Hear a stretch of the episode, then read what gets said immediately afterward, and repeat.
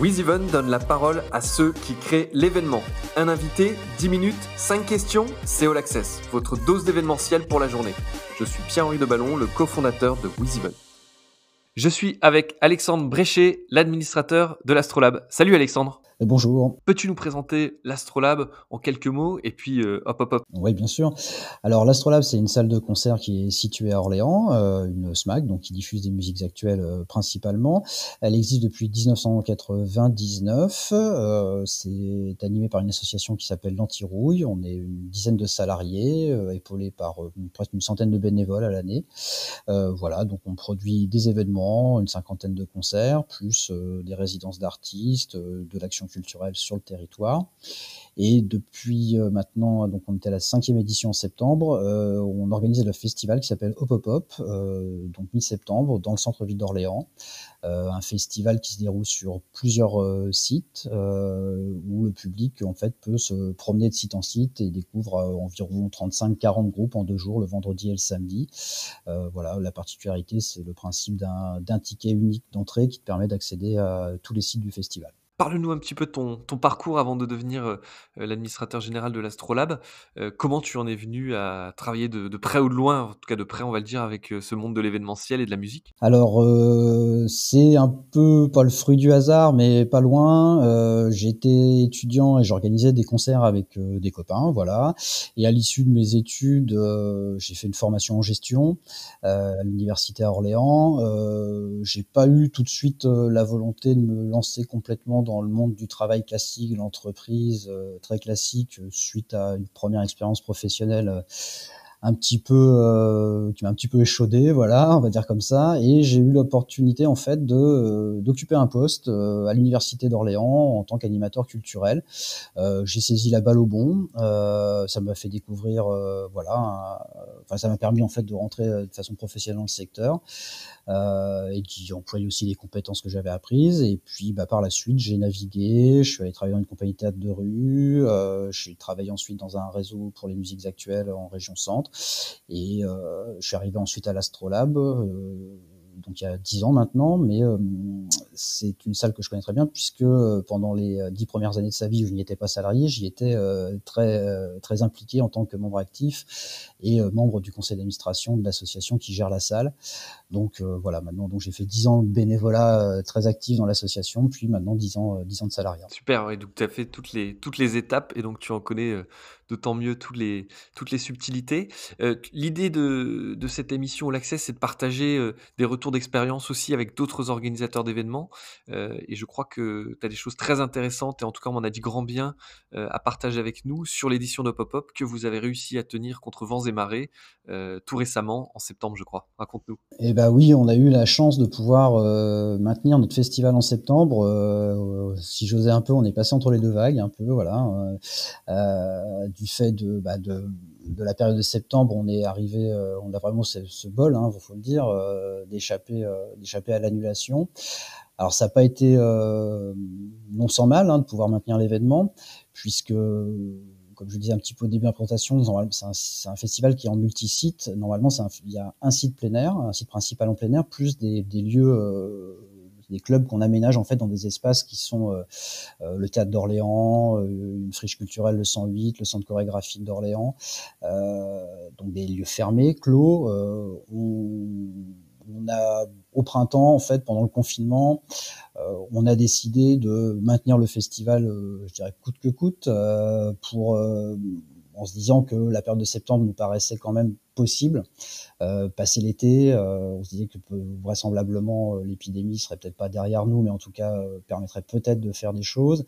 Et on a tout de suite dit, bah, c'est possible si on arrive à trouver en fait un en fermant les lieux clos, et en euh, trouvant un autre espace euh, plein air qui nous permette euh, de continuer à faire ce ping-pong entre différents lieux. Parce que pour nous, c'était vraiment la condition de maintenir le festival. On aurait pu imaginer ne le faire que dans le lieu plein air, par exemple, qu'on a habituellement le Jardin de l'Évêché qui est derrière la cathédrale d'Orléans.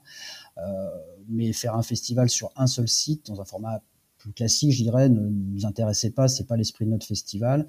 Euh, on voulait absolument une circulation du public dans les rues entre différents lieux. La ville d'Orléans nous a suivis et nous a ouvert un autre espace extérieur qui s'appelle le Campo Santo, juste à proximité. il y a une rue à traverser quasiment, ce qui nous a permis du, coup d'avoir ce ping-pong entre ces deux lieux plein air, plus une petite salle qui appartient au conservatoire qu'on exploite aussi habituellement, qui est une salle assise, donc qui nous permettait de respecter toutes les règles de distanciation entre les spectateurs, entre les groupes de spectateurs.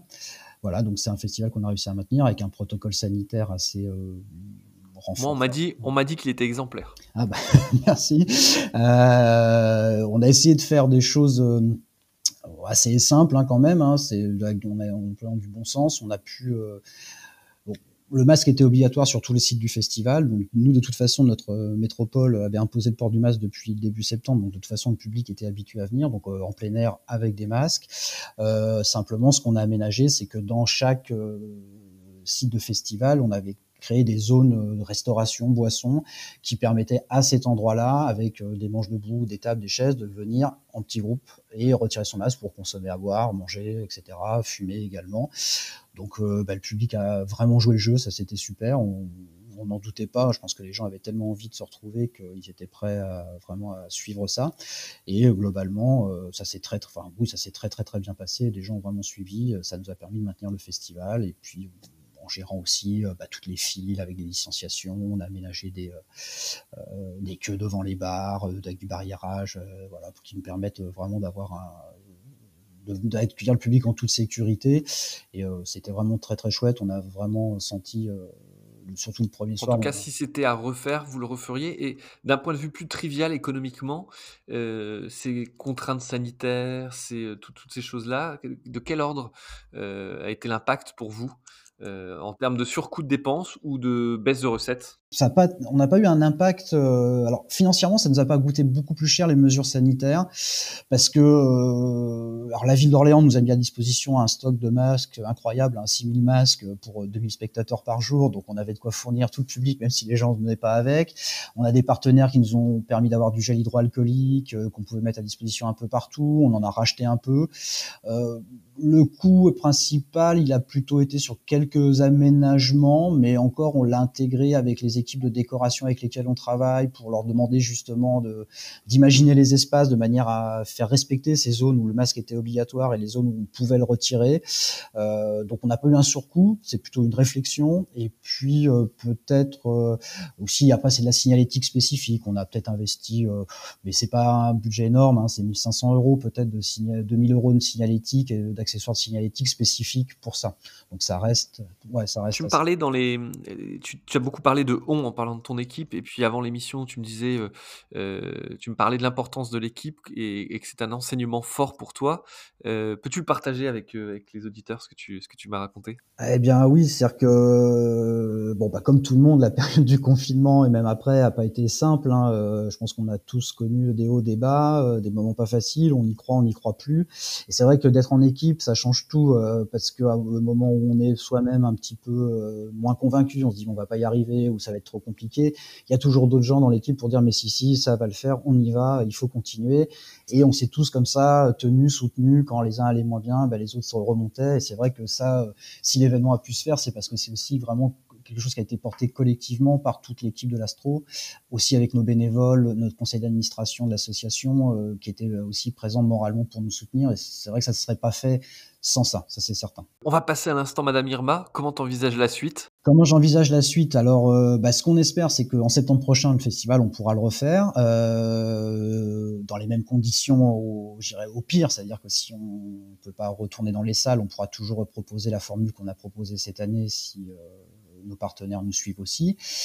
Pour la diffusion dans notre salle de concert, là, à partir de maintenant jusqu'à juin, bon, on est beaucoup plus inquiet, évidemment. Euh, là, actuellement, le confinement, bon, bah, tout est à l'arrêt. On ne sait pas quand ça s'arrêtera et dans quelles conditions. Notre crainte, c'est que euh, au moment du déconfinement, les règles soient malgré tout un peu euh, pas forcément les mêmes que la première fois. Est-ce que les salles de spectacle rouvriront? On ne sait pas. ça, c'est un peu notre inquiétude on espère que déjà en mai-juin, au moins, on pourra peut-être retourner faire des choses en plein air. Euh, voilà, on est un petit peu circonspect, donc on, on lance pas vraiment une vraie vraie programmation pour l'instant. Je pense qu'on va plutôt attendre de voir un peu comment la situation évolue et on reprogrammera des choses en fonction de ce qui est possible d'être fait. Et tu le disais, bon, au-delà du rôle, euh, produire du live et des événements, il y a aussi un rôle de de partage de la culture dans des moments, euh, où on sent la société sous forte tension. La frustration mmh. doit être forte de ne pas pouvoir en jouer pour apaiser peut-être? Alors c'est vrai. Alors nous on a de la chance aussi, c'est qu'on a on a une possibilité, c'est que depuis plusieurs années, euh, nous on a un salarié qui est dédié à la vidéo dans notre lieu et on fait énormément de captations. Euh, on a une chaîne YouTube, Astro TV, où on peut retrouver, euh, je ne vais pas dire de bêtises, mais il y a pour moins de 200-300 vidéos de concerts, soit des morceaux ou des concerts entiers. Là, depuis quelques années, on fait du, live stream. Depuis un an, on fait vraiment des live streams sur Facebook notamment. Euh, et là, pendant le, alors on a, ça nous a permis pendant le premier confinement de reproposer des choses qu'on avait enregistrées. On a fait pour la fête de la musique, on a joué, on a fait venir des groupes à l'Astrolabe pour les capter, les diffuser le jour même. Et là, là, en ce moment, on est en train de travailler en collaboration avec nos autres collègues d'autres salles de la région sur peut-être des captations spécifiquement qui seraient faites là pendant le mois de novembre, euh, à partir de cette semaine, qui permettraient peut-être de diffuser euh, un concert par semaine euh, jusqu'à fin décembre en vidéo. Bon, bah, c'est des, des beaux projets et ça, ça répond malgré tout à, à, vos enjeux et, c'est tant mieux que vous ayez pu les maintenir et notamment sur Opopop avec ce, ce, protocole que tu nous as expliqué. Alexandre, un grand merci d'avoir été avec nous et puis euh, et eh ben on croise les doigts pour la suite et, euh, et on se dit à la prochaine. Merci, à bientôt. Salut. Vous écoutiez All Access, le podcast de WizEvent, la solution de billetterie, d'inscription et de cashless pour les organisateurs d'événements. Pour prolonger cet échange, partagez, commentez et notez cet épisode sur vos plateformes préférées. Et pour nous rejoindre, rien de plus simple, media.wizevent.com.